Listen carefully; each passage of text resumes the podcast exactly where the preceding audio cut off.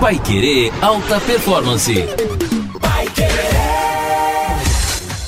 Olá, seja muito bem-vindo a você que nos acompanha no nosso podcast toda semana Pai Querer Alta Performance. Hoje a gente vai falar sobre as academias nesse tempo de pandemia. O nosso profissional de educação física, de qualidade de vida, Ricardo França, está por aqui porque toda sexta-feira às três da tarde a gente publica para você no nosso podcast uma edição especial falando de alta performance. Como a gente já falou da importância da atividade física nesse tempo, as academias obviamente também estão paradas, assim como todas as outras atividades de comércio.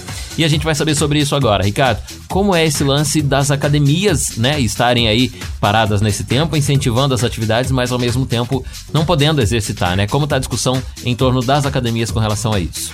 Olha, Bruno, a gente tá bem assim, né? A primeira a coisa que se coloca em pauta é deixar bem claro assim que todos os profissionais da área de educação física, os gestores dessa área de, de academia, né, a prioridade de toda essa galera, todos esses profissionais é a saúde, a vida humana. Então, a gente sempre prioriza muito isso, porque afinal de contas nós somos profissionais de qualidade de vida, profissionais de educação física, e a nossa preocupação é sempre com a saúde mesmo e com o humano.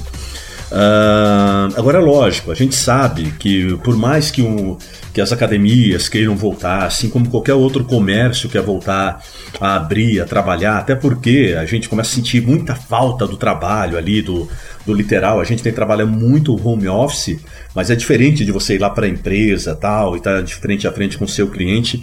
Então, o profissional de educação física, ele, ele já é um profissional que é preparado psicologicamente, já tem isso como autonomia dele de lidar com pessoas. Então, ele ficar trancado dentro de casa, é, assim como para mim, deve ser uma coisa terrível, né? Então, essa a vontade de voltar a trabalhar é mais em cima disso, do contato com as pessoas que a maioria está sentindo falta, lógico, mas sempre pensando na segurança.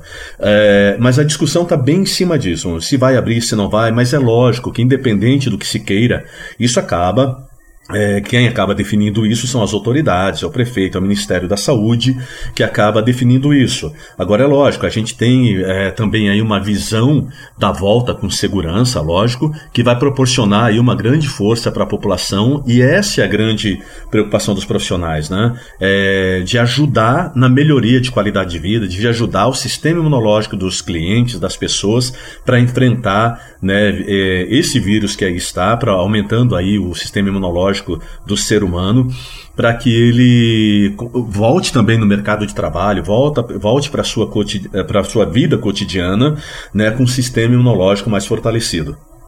O Ricardo diz pra gente, é, os profissionais de academia, os profissionais de educação física, os é, personal trainers, né, todo esse pessoal que trabalha com aglomeração de pessoas, com contato e principalmente com o presencial, né? É, a gente tem falado sobre, muito sobre mudanças no mercado, mudanças em vários setores, na, na, na economia, no comércio e tudo mais. Esses profissionais já estão preparados, as academias estão preparadas caso a pandemia dure muito tempo, o comércio esteja fechado, ou caso nós já voltemos, por exemplo, na próxima semana e ter que lidar com esse, essa nova fase da profissão? É, então uma das pautas foi levantada aí com os grupos né, de, de academias, com gestores, é justamente isso. A primeira pergunta é: beleza, se voltar, está todo mundo preparado? Então, o que nós podemos, nós podemos ver, Bruno, é que estão preparados, todos já estão, já encomendaram as máscaras ali para suas equipes. Né? A, a última remessa está vindo essa semana agora das máscaras, álcool em gel, também a higienização da academia, que já é uma coisa cotidiana. Então, vamos supor, se começar ao atendimento a partir da semana que vem, por exemplo, já estão preparados aí para atender seus clientes, tal, com os devidos cuidados e também é, cuidando ali do número é, de clientes por horário também, né, para se manter uma certa distância até que volte. A gente vê a dificuldade em aulas coletivas, é, que também vai ter que ser trabalhado isso, mas uma coisa que já se foi pensada uma aula lá que comportava é, 30 pessoas, de repente colocar somente 15 pessoas para dar o distanciamento é, correto de acordo com aquilo que é exigido pelo Ministério da Saúde. Muito bem, tá aí a gente está falando aqui no Pai Querer Alta Performance de hoje sobre o retorno, possível retorno, ou se não voltar, como vão fazer as academias aí e as atividades físicas, né? As atividades físicas, né? Para poder atender aí o pessoal que quer fazer. Afinal de contas, no outro podcast, no anterior, na participação do Ricardo da semana passada, ou retrasada, se não me engano, a gente falou da importância de ter, né? Essas atividades físicas aí, pelo menos nesse tempo de quarentena. Os profissionais não podem deixar de ressaltar isso, que as pessoas mesmo em casa se exercitem. Ricardo, nesse tempo não vai mudar? Qual é a diferença de nós fazermos atividades físicas em casa? Vou te dar um em casa, vou te dar um exemplo. Eu estou fazendo aqui minha atividade física é, todos os dias, eu acordo, dou aquele, né, aquela esticada básica, aquela atividade é, devagarzinho, né? Uns passos que eu tenho na minha casa. Mas não é igual às atividades que eu faço, por exemplo, numa academia, com peso, com horário, com o personal junto tal. Como é que vai ficar essa diferença aí quando o pessoal voltar para academia? Nesse sentido, tá? Da parte física da pessoa, do ânimo dela, tudo mais, quanto mais tempo demorar, pior vai ficando, né, Bruno? Porque vai dando mais preguiça de voltar. Mas assim, é... vamos supor, a grande vantagem de se voltar para academia é a orientação profissional. Porque, ó, por mais, por exemplo, nós estamos dando aulas, é, ministrando aulas online, né, que as pessoas acompanham tal. O grande problema é que não tem um profissional para corrigir a pessoa ali dentro da casa dela.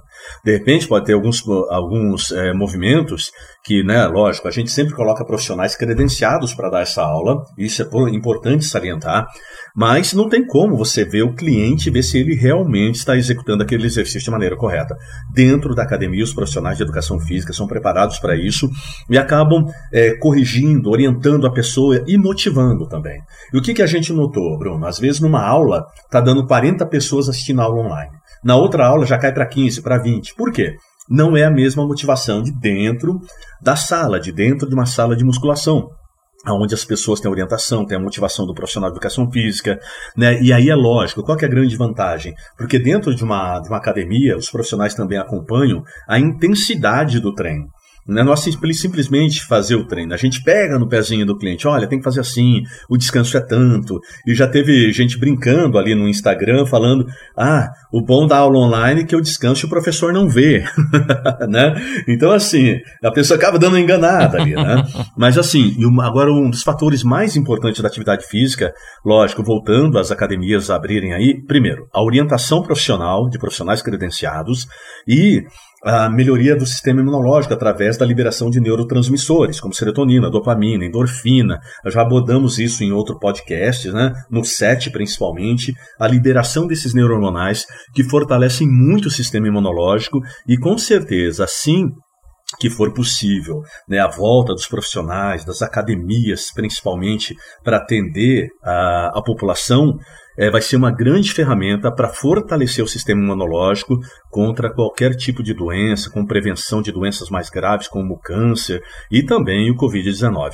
Ô Ricardo, dentro das, das voltas aí sobre a abertura ou não das atividades das, das academias, o que os profissionais veem de vantagem, por exemplo, se abrir a academia hoje, se voltar agora, aí a partir da semana que vem, as atividades continuarem é, normalmente como antes acontecia, com mesmo com a redução de, de pessoas indo fazer as atividades físicas nas academias, quais seriam as vantagens de voltar e não ter que esperar mais tempo para abrir as academias? Olha, a vantagem é uma preocupação né, da, da, da de gestores de academia, de profissionais de educação física.